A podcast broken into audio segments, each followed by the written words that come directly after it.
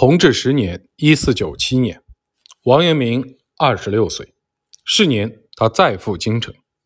这时，明朝的边境已经开始有些动荡。弘治元年，鞑靼向明朝派使，希望通好。弘治八年正月，鞑靼进犯凉州。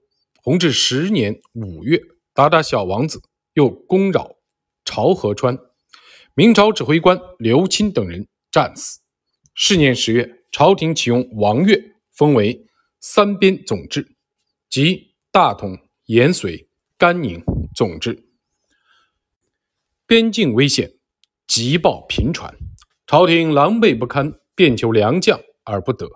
王阳明慨叹说：“武举之社，仅得骑射击刺之事，而不可以收韬略统御之才。平时不讲将略，预备仓卒之用，难矣。”于是，王阳明开始遍寻兵法秘书，精心研读。会见宾客或者参加宴会时，他常用果核排兵布阵，向他人展示兵法。这一时期的积累，使他以后能在南方各地发生叛乱之际，灵活巧妙地使用兵法，在短短数月之内平定贼寇，最终建立了卓越的功勋。从王阳明讨伐贼寇的计谋里。我们可以看他是一个兵法奇才。前文已述，王阳明在少年时代就已经显示出了奇才，十三岁时就使用计谋促使继母改过自新，这似乎暗示他将终成一位伟大的战略家。王阳明二十六岁时攻读过哪些兵书呢？关于这一点，阳明先生年谱和阳明先生形状都没有记载。对此，我们已无从得知，但我猜测可能会是五经七书这一类的兵书。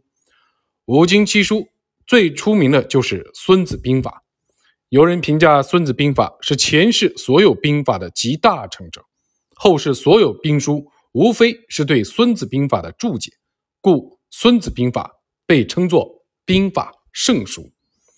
史书中没有记载孙子使用自己的兵法。建功立业的记载，但后世有通过使用他的兵法而取得巨大战果的事例。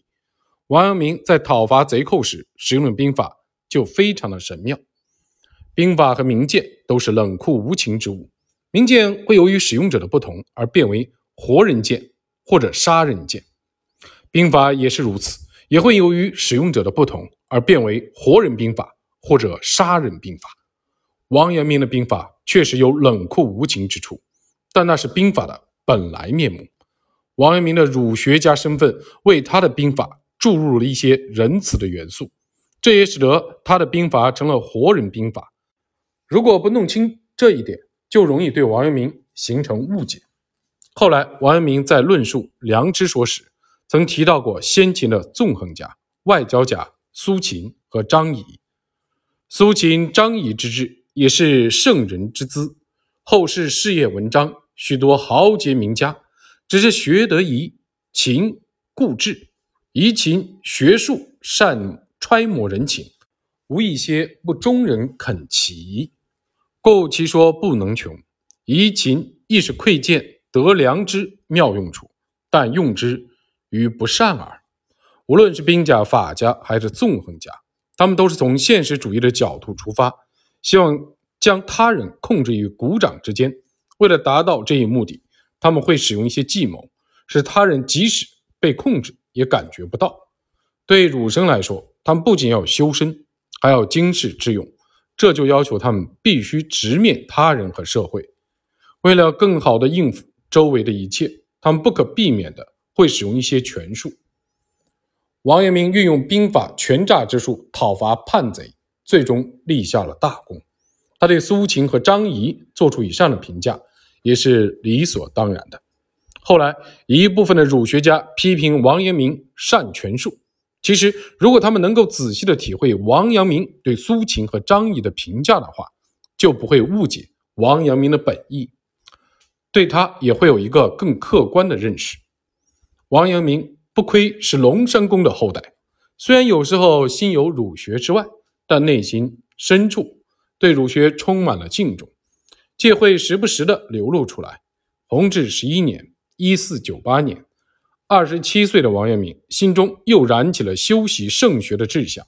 当时他遍寻天下适合自己的良师益友，却一无所得，于是心中充满了惶惑。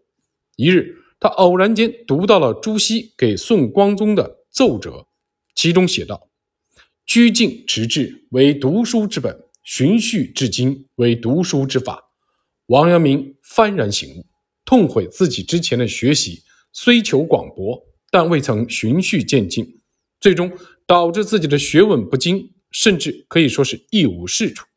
于是，王阳明开始循序渐进去穷理，并努力将物之理与自己的身心融为一体。但是，物之理和王阳明之心最终没能合二为一，仍然判若两物。王阳明心中沉郁，旧疾复发，他心中充满了挫败感。深感，若想成为圣贤，还是需要天分的。在此期间，王阳明在余姚经常游山玩水，偶尔听到道士的养生之道，遂萌发了逃脱尘世、隐遁山林的想法。